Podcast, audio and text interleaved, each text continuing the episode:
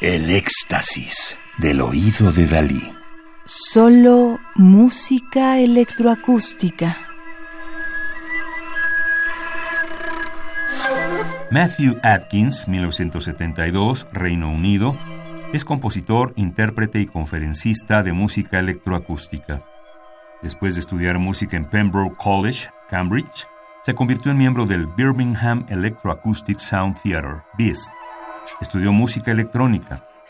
Primero llegó a la atención internacional a la edad de 22 años con las obras electroacústicas Melt and Clothed in the Soft Horizon, que fueron galardonadas con el Premio de Música Electroacústica de Estocolmo, Suecia, la residencia en Bourges, Francia, y el Gran Premio de Música Nueva en Praga, República Checa.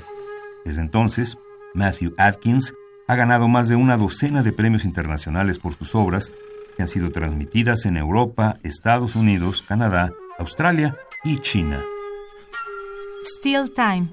Sigue a tiempo o todavía a tiempo de 2001. Trata de la interacción musical entre lo estático y lo veloz. Lo estático comunica una sensación de congelamiento en el tiempo y también de una vida inactiva, mientras que lo veloz comunica una sensación de pánico y vértigo así como de tiempo comprimiéndose progresivamente.